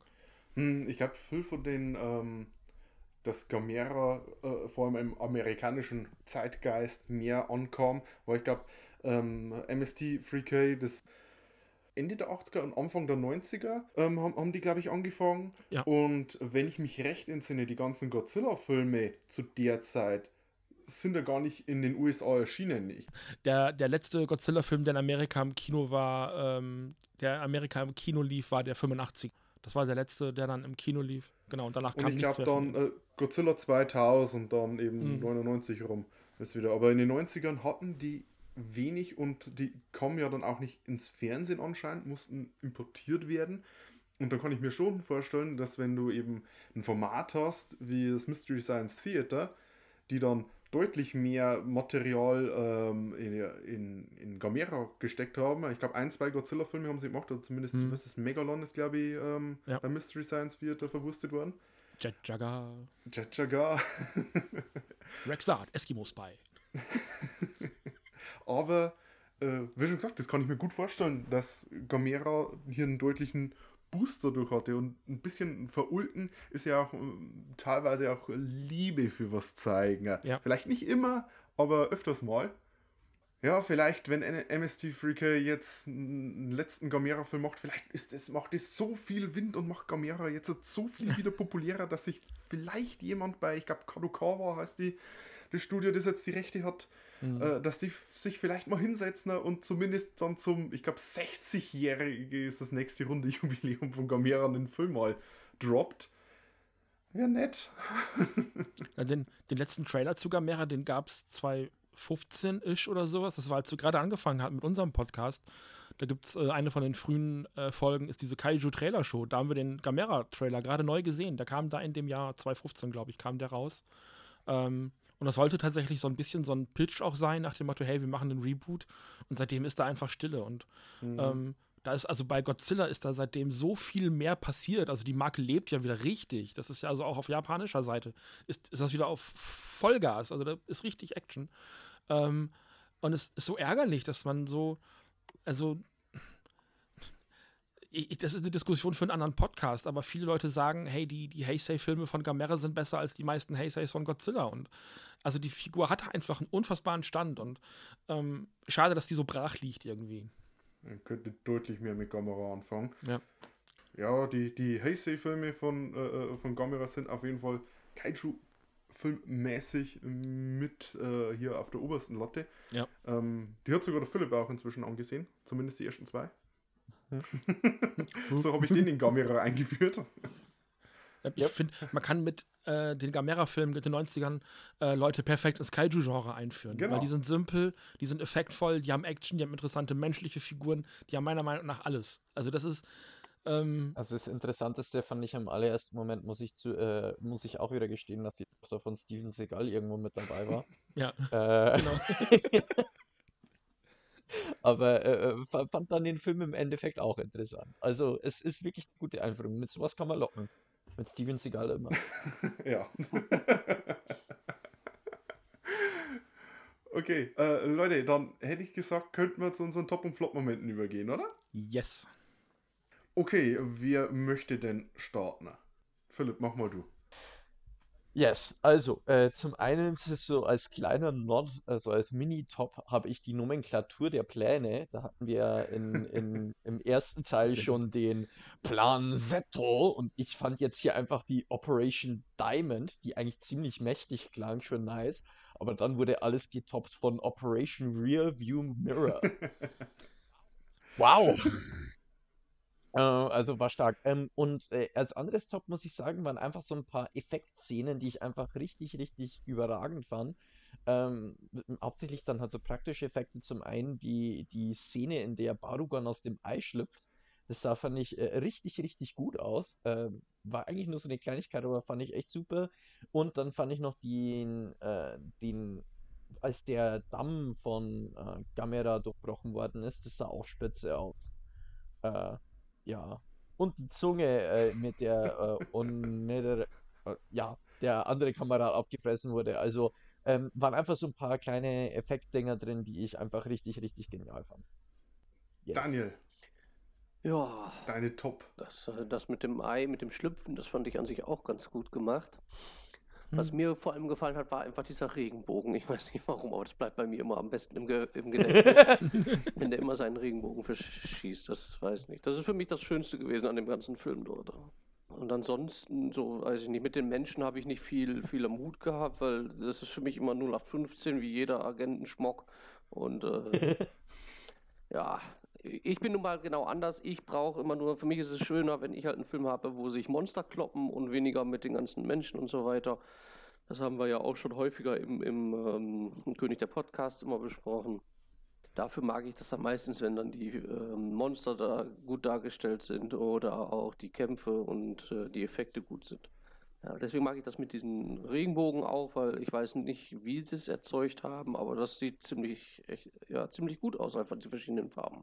Und bringt auch ein bisschen Farbe in dieses eher trist aussehenden Film rein. Steffen, wirst du oder soll äh, oder wirst du das, das letzte Positive sagen? Ich kann, ich kann auch, ich weiß ja nicht, was du hast, aber ich, ich kann, ich mach mal und dann sehen Ich, wir ich habe So. hab mir ein paar Punkte aufgeschrieben, damit ich niemandem was wegnehme. Ich habe ich hab, ich hab einen, und das ist wirklich ein sehr kurzer Moment, aber ich habe wirklich sehr gelacht. Und der ist auch so ein bisschen ähm, typisch für den ganzen Film. Ich habe mal auf Deutsch geguckt, ähm, weil wie alle Gamera-Filme, ich glaube wirklich restlos alle Gamera-Filme, gibt es den legal einfach auf YouTube und auch auf anderen Streaming-Diensten. Und ich gucke die gerne auf Deutsch, weil ähm, ich kenne sie zum Teil nur so und ich finde halt die Synchro oft niedlich und witzig und es gibt diesen einen Moment, wo sie dann auf dem Schiff unterwegs sind und äh, auf dem am Tisch sitzen und Karten spielen und sagen, hey du, spiel mal mit und dann sagt der, da lass mich doch auch mal gewinnen. So. Und das ist einfach. so. Und ich hatte halt, ich hatte original den Abend vorher einen Terence Hill und Bud Spencer Film gesehen. Und es ist halt genau dieser Ton. Und das gibt es in dem Film immer mal wieder. Und ich weiß nicht, wie es in den Versionen gewesen ist, die ihr gesehen habt. Ihr habt ja offensichtlich die japanische gesehen. Aber es gibt halt bei den Operationen irgendwann auch noch diesen, die Operation Regenbogen. Und das ist also für mich wirklich der Moment, also ähm, der Regenbogen ist ja wirklich ein, ein wichtiger Punkt in diesem Film. Und das ist also, die deutsche Synchro ist einfach unfassbar sympathisch, die ist nett gemacht, die ist, glaube ich, für die Zeit, äh, in dem die Synchro entstanden ist, auch sehr typisch und sehr flapsig und eher ein bisschen witziger gemacht, als er eigentlich gemeint ist. So, das war ja fürs deutsche Kino, also dieses legendäre Mach sie fettig in den, ähm, im, im, äh, Oh Gott, ich liebe es. ja, also wir wissen alle, wovon wir reden. Ähm, So, das, das, das ist also legendär und ähm, ja, also ich kann, also die deutsche Synchro ist für mich einfach ein, ein absoluter Top-Moment und da gibt es immer mal wieder so kleine raus, so dieses, jetzt hört ihr doch mal zu, sie kommt extra aus, aus Guinea hier hin, auch legendär, also das ist wirklich fantastisch. Ja. Okay, äh, dann, dann, ja, die deutsche Synchro, ich glaube, das müssen wir echt einmal noch mal geben, weil, wie schon gesagt, das Ja. sind die Gurken alle auf YouTube rum, das ist, Genau. wenigstens Ja, sind die alle also ich, ich habe da gerade leicht echt. zugänglich. Ich, ich habe auch gerade richtig Lust, den Film gleich nochmal auf Deutsch anzusehen. Was ich jetzt noch habe, Operation äh, Rückspiegel, Schrägstrich Regenbogen, haben wir, äh, haben wir schon besprochen. Das, ich habe das äh, toll gefunden, weil das äh, so mit dem, zuerst mit dem kleinen Hinweis und äh, dann mit dem hier Payoff dafür, äh, das war eigentlich cool umgesetzt. Mein Top-Moment ist aber, ich sag mal, erst einmal Osaka im Eis. Äh, die ganze Verwandlung, wie Osaka eingeschneit und eingefroren wird, ist äh, wirklich äh, super. Ich habe das richtig schön gefunden. Vor allem, du hast so mal äh, eine Szene, in der äh, Barugon vor dem Osaka Castle äh, vorbeimarschiert und hinter ihm ist es dann eingefroren. Es ist äh, eine nette Überblendung gewesen. ähm, aber das Beste natürlich war, als Gamera schon fast komplett eingefroren war. Und Barugon äh, kommt ihm zu nahe und mit letzter Kraft zieht Gamera nur seine Klaue zurück und sticht Barugon ins Gesicht. und das war sehr schön. Und dann spritzt sein äh, hier lilanes Blut raus. Was ja auch so ein bisschen äh, typisch äh, für die Gamera-Filme ist, dass die Kaiju richtig arg Blut spritzen. Ja. Und äh, das war wirklich toll gemacht. Mit, äh, ja, Gamera liegt da schon fast im Sterben, im Eingefrieren. Und äh, du hast die Großaufnahme auf seine Klaue, die er noch zurückzieht und äh, Spuren im Schnee hinterlässt. Ähm, das war toll.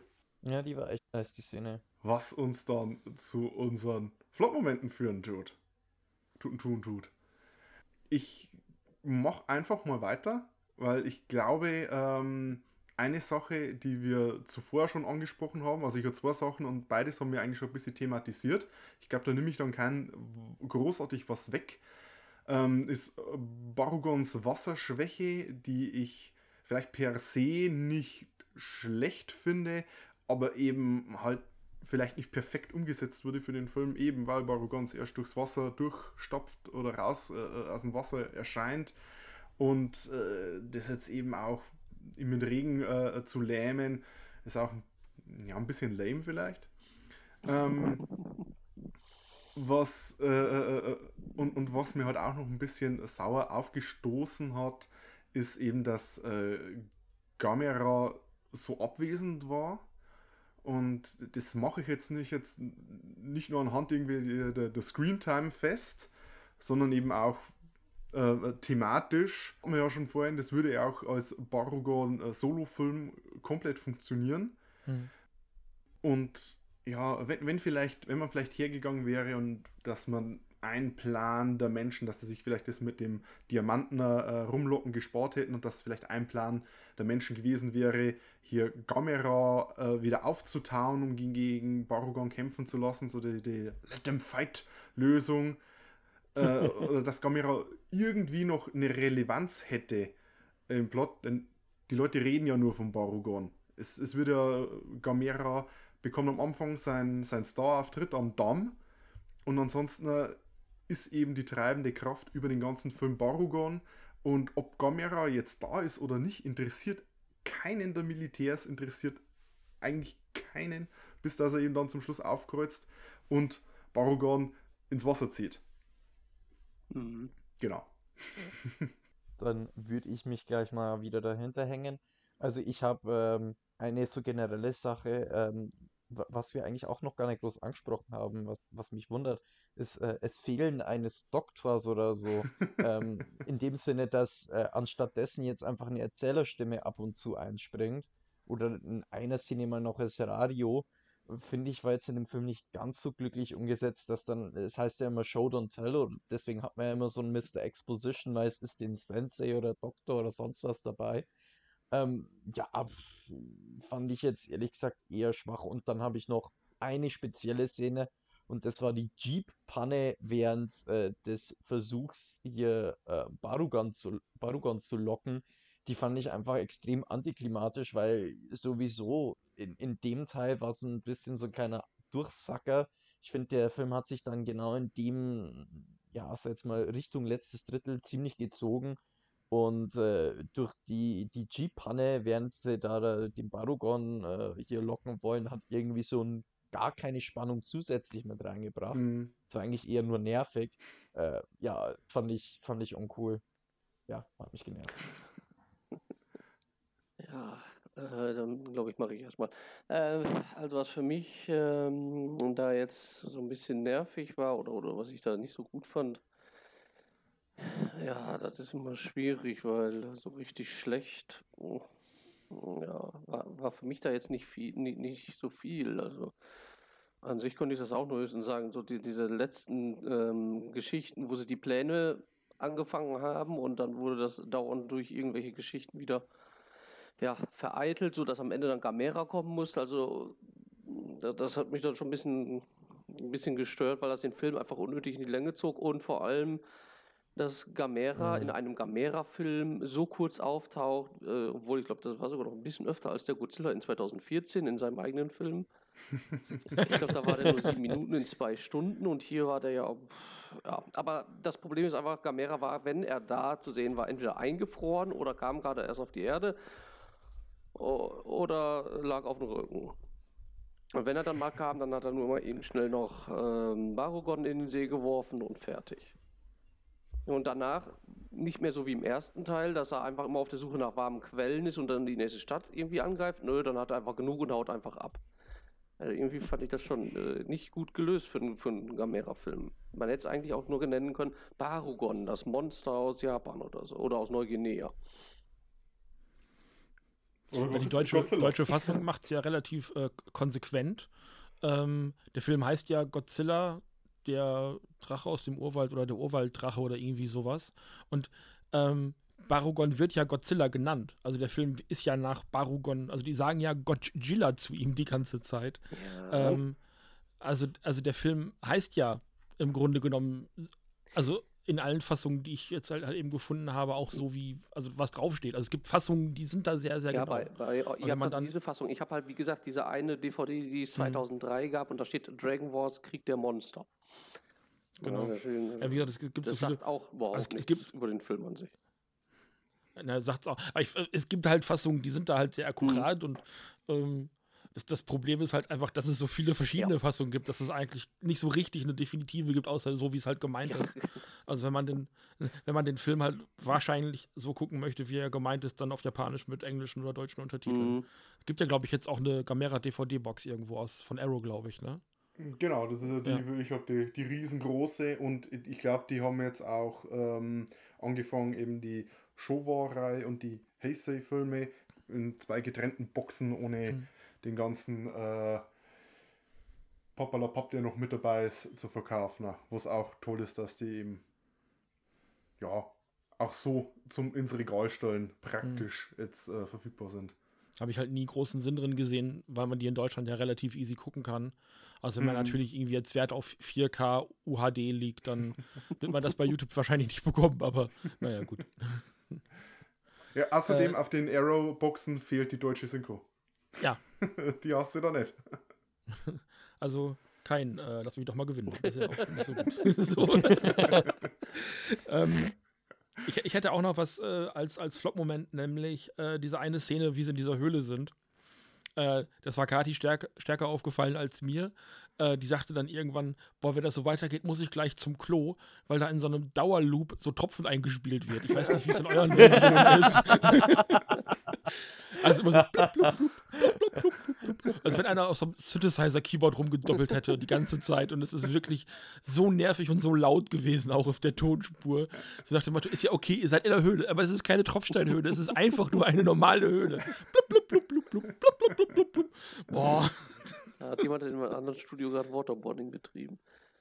Ja, aber, wir, aber äh, akustisches Waterboarding war das, ja, genau. Ähm, und was ich noch äh, ergänzen wollte, äh, Godzilla ist im 2014er, glaube ich, sogar zwölf Minuten zu sehen von zwei Stunden. Oh. Also immerhin. Oh, oh. Ja, das ist, das ist auch eine, eine Diskussion, die äh, sich ewig im Kreis dreht mit der Screen Time Ja. und bla bla bla. Äh, ich, ich sag mal so, war, äh, was mich gestört hat, war, dass er nicht wirklich plotrelevant war Mhm. und dass die Mutos hauptsächlich die Handlung gestimmt haben. Und das haben wir eben hier auch mit Bargon. Aber ja, genug, äh, genug davon. Kommen wir zu unserem Fazit. Und äh, ja, ich, ich, ich, ich presche jetzt einfach mal wieder nach vor. Wie schon gesagt, äh, Gamera vs. Baragon ist ein bisschen eine schwarze Schaf der Reihe, zumindest der Showa-Reihe. Will mir ein bisschen ähm, ein erwachsenes Publikum ansprechen, aber schafft da diesen Spagat nicht wirklich. Zumindest hat er den nicht wirklich in den Kinokassen geschafft. Ich würde den Film jetzt aber trotzdem einen Daumen nach oben geben. Ich habe damals, als ich die Showa Gamera-Reihe das erste Mal komplett durchgesehen habe, hat mir der tatsächlich mit am besten gefallen. Eben weil er ein bisschen zu den Toho Kaiju-Filmen ähnlich ist, aber stellvertretend für die ganze Gamera-Reihe ist er eben nicht. Und ähm, ich habe inzwischen auch schon ein bisschen in unseren nächsten Film Gamera vs. Gauss äh, reingeblickt und der, ich, weiß, äh, also ich, ich kann nicht wirklich äh, jetzt schon sagen, also ob Baragon seinen Standpunkt halten wird als äh, mein Lieblingsfilm der Showa-Reihe, aber ich finde den, was Gamera-Filme angeht, eigentlich echt klasse. Aber wie schon gesagt, es ist kein, nicht wirklich ein Gamera-Film. Deswegen wird er einen schwierigen Stand. Ein Dame nach oben. Ich mag ihn. Ähm, ja, dann schiebe ich gleich mal hinterher. Ich, äh, also ich finde es jetzt ganz witzig. Äh, das letzte Mal hab, äh, bei, beim, beim ersten Teil habe ich einen Daumen nach oben gegeben und der Christ hat einen Daumen hoch und einen runter. Jetzt ist es genau andersrum. Äh, ich muss dem Film ganz ehrlich einen Daumen hoch und einen Daumen runter geben. Der hat sich für meinen Geschmack in der Mitte schon ein bisschen arg gezogen, äh, so was die Menschen dann da so ein bisschen rumprobieren und ach, jetzt hat es wieder nicht funktioniert und äh, Gamera sieht man so am Anfang mal kurz und dann nochmal zum Ende, wenn das Känguru macht. ähm, und äh, ja, ich, äh, die, die Menschenhandlung fand ich ganz interessant. Es sind ein paar coole Effekte dabei, aber irgendwie, ich, ich bin mittendrin mal so geistig fast ein bisschen ausgestiegen. Also der hat sich für mich ein bisschen gezogen da und ja, das war ganz nett. Ich bin dem Film nicht böse, aber es ist jetzt für mich kein riesen äh, Rewatch-Faktor, außer natürlich dann in der grandiosen deutschen Version. Also ich, ich glaube, es ist sogar auch der längste Gamera-Film der Ära. Ich bin mir jetzt nicht ganz sicher. Aber ich glaube, der ist mit der, der ist zumindest äh, deutlich länger wie der erste Gamera-Film und ich glaube, der nächste ist, glaube ich, auch nicht so lang. Könnte aber jetzt Quatsch reden. Also ich kann dem Film an sich auch einen Daumen nach oben geben. Ich mag einfach dieses Monster Barugon, auch wenn es äh, widersprüchlicherweise aus dem Wasser kommt, aber die Schwäche Wasser hat. Aber ich mag halt einfach diese Innovation mal statt immer diesen atomaren Strahl, atomaren Strahl oder einen Blast oder sonst was, tatsächlich mal Regenbögen einzusetzen und äh, ja, diese, diese komische F Feuerlöscherzunge, die, die, die dann äh, Eisstrahlen ver, ver, verbreitet, finde ich schon sehr interessant, weil dieses Monster an und für sich einerseits Hitze erzeugt und Kälte gleichzeitig. Also das ist schon was anderes. Vor allem aber ich bin kein Fan von Kindern in, in, in äh, Monsterfilmen. Und das gefällt mir deswegen an diesem Gamera oder eher Barugon-Film deutlich angenehmer, dass da nicht so ein klugscheißerisches Kind immer ist, das meint, das müsste mehr wissen als jeder Erwachsene auf diesem Planeten. Ja, Kinder haben vielleicht noch eine andere Sicht auf die Welt, aber das muss man nicht unbedingt äh, bei so Riesenmonstern darstellen, weil am Ende am Ende ist es doch sowieso so, entweder ist Gamera freundlich und rettet alle, oder Gamera ist so wie hier, äh, man weiß es nicht genau, ein bisschen neutral gehalten, kämpft gegen das Monster und haut einfach wieder ab. An sich finde ich es aber vor allem den Kampf in, ich glaube, äh, war das dann äh, Osaka oder so, wo, wo die beiden aufeinander, Hm, ja, wo die beiden aufeinander getreten sind, das fand ich wieder sehr interessant. Und äh, auch der Onodera, der war eigentlich ganz äh, ja, unterhaltsam, kann man sagen, allein seine Art, die hat mir auch schon so gefallen. Dass er noch bis zum Schlu- Schluss so gierig war, dass er sogar da ein, äh, das ganze Unternehmen noch sabotiert hat, das war schon echt. so doof muss man jetzt mal sein, dass man seine Gier über das Wohl äh, des Landes und alles stellt, dass das äh, lieber, lieber Tod und Zerstörung an ja, möchte, als sich von irgendeinem Diamanten zu trennen oder von einem Riesenopal. Also an sich, ich fand den jetzt äh, für mich gesehen äh, besser als die äh, anderen Gamera-Filme, weil ich einfach nicht so ein nicht, nicht so ein Fan von diesen ganzen Kinderdarstellern bin. Ja, ähm, in meiner Brust schlagen zwei Herzen. Ähm, ich bin mit der, mit der Einstellung an den Film rangegangen. Ich gebe dem Daumen runter, weil ich ihn nicht gut finde. So, das war so mein, mein Vorurteil dem Film gegenüber. Ich habe ihn davor ja auch schon ein paar Mal gesehen. Das ist noch nicht das erste Mal gewesen heute.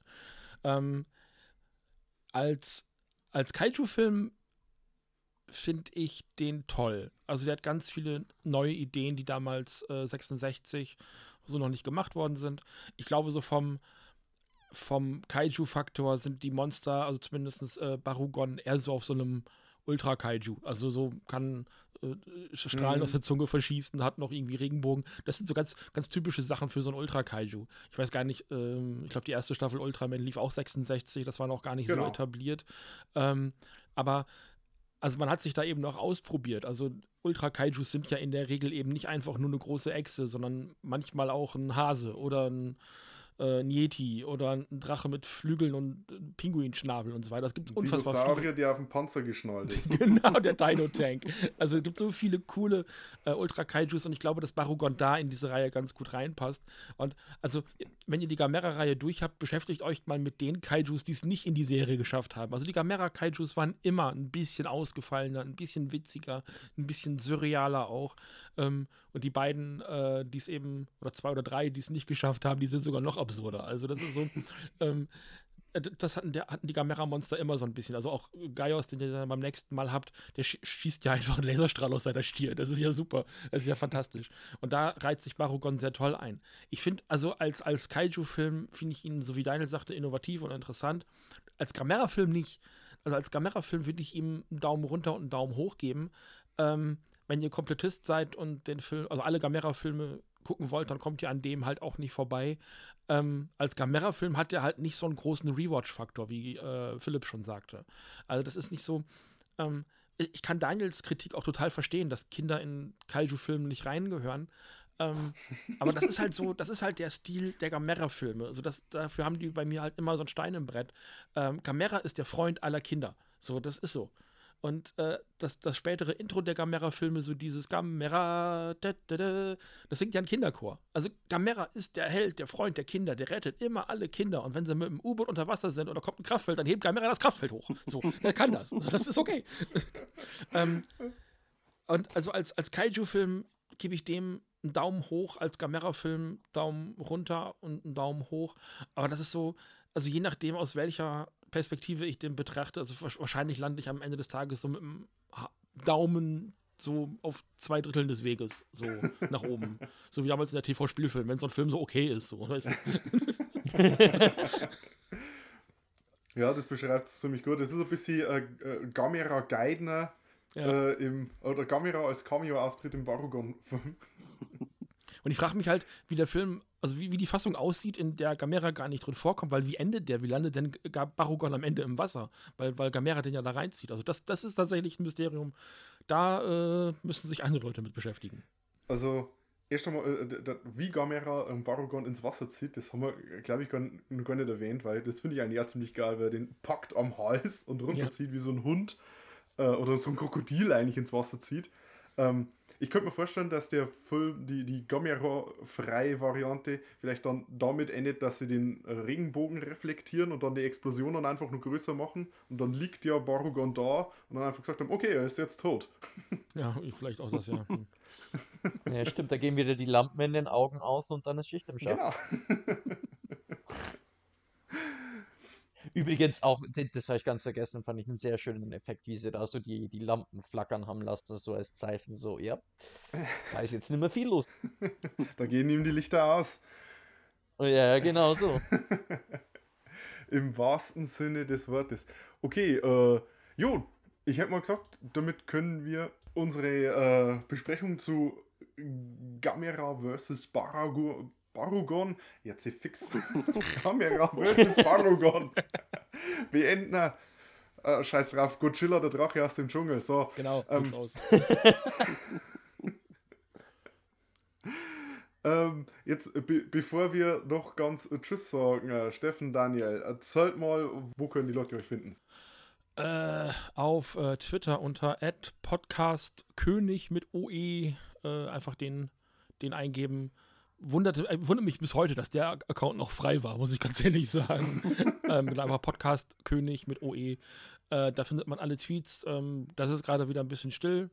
Ähm, soll aber demnächst weitergehen, auch mit dem Podcast. Da gibt es dann auch alle Links zu äh, weiteren noch laufenden Podcasts bei uns und eben auch zum König der Podcasts. Äh, wir starten, also ich muss mit Daniel noch mal eine Redaktionssitzung machen, aber mhm. irgendwann, irgendwann dieses Jahr, oder hätte ich gesagt? Ja, ne? Machen wir noch mal. Ja, ja wenn wir ja. mal wieder ein bisschen aus diesem ganzen depressiven Loch raus sind. Ja, das ist, äh, ja. Ja. ja. Moment. so schlimm ist es bei mir auch nicht, aber naja, gut. ähm, ja, nee, das, das äh, kriegen wir hin. Ähm, da geht es dann weiter und äh, wir sind in den 90ern angekommen und da wird uns erstmal ein relativ großer Block Godzilla wieder begegnen weil Godzilla in den 90ern ja mhm. mit voller Kraft zurückkehrt und äh, das ist so der Plan, äh, dass das, dann geht auch der König der Podcasts Guiden geht dann auch weiter, da gibt es Folgen, die noch gesendet werden sollen. Und ähm, genau, das ist, äh, das ist so der Plan für dieses Jahr. Viel mehr läuft bei uns gerade nicht, weil also einige Podcasts sind dann auch einfach beendet worden bei uns, weil dann auch mal gut war. Also äh, den ehemaligen Videomitschnitt-Podcast, den haben wir mit Folge 50 beendet, weil das fanden wir eine schöne, äh, eine schöne Zahl.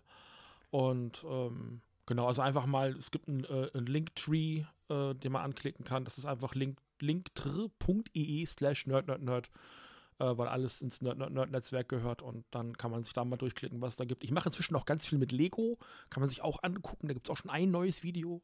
Hint, hint bei YouTube. Abonniert, liken, sharen. Hey. Glocke. Socken inhalieren.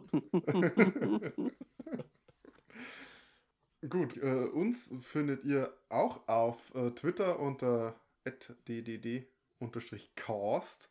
Da findet ihr dann immer, was wir so gerade treiben und Hinweise darauf, was in, nächster Zeit behandelt wird. ansonsten, ich äh, danke natürlich äh, unseren Gästen, Daniel Steffner. War super, dass ihr mal wieder ein bisschen Zeit für uns freigeräumt habt. Mhm. Ich danke äh, auch der Band Silent Youth, die uns den Beat für den Show gibt. Und natürlich danke an alle unsere Zuhörerinnen und Zuhörer. Wenn euch gefällt, was ihr hört, bewertet uns auf der Podcast-Plattform eures Vertrauens. Und äh, schaltet auch wieder das nächste Mal ein, bei dem wir uns fürs Finale des Gamera Prills Gamera vs. Gaios oder Chaos ansehen. Ich glaube, das ist wieder ein cooler Film und der wird Philipp auch vielleicht besser gefallen. Wer weiß. also dann, Servus. Ciao. Ciao. Auf wieder Nerd.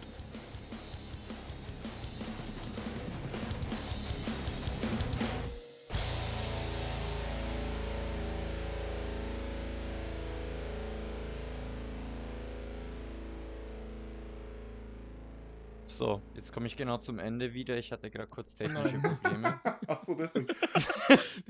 Ich, ich, es war aber gutes Timing. Ich habe genau noch gehört, wie du äh, äh, unsere werten Gäste gefragt hast, wo man sie so finden kann. Und Ja. dann war auf einmal Internet weg? irgendwie kurz ja und dann wollte der Ton nicht mehr so recht. Aber ich glaube, Audacity, ja, Audacity macht weiter. Also, Das ist das Wichtigste, dass wir zum Schluss Tonspuren haben, weil ansonsten ist es irgendwie doof. Aber jetzt weiß ich doch gar nicht, wo man den König der Podcasts findet. Das habe ich nicht Musst du dir dann die gehört. Folge anhören oder vielleicht fragst du Daniel oder Steffen lieb. Ein, ein Download mehr. Yay!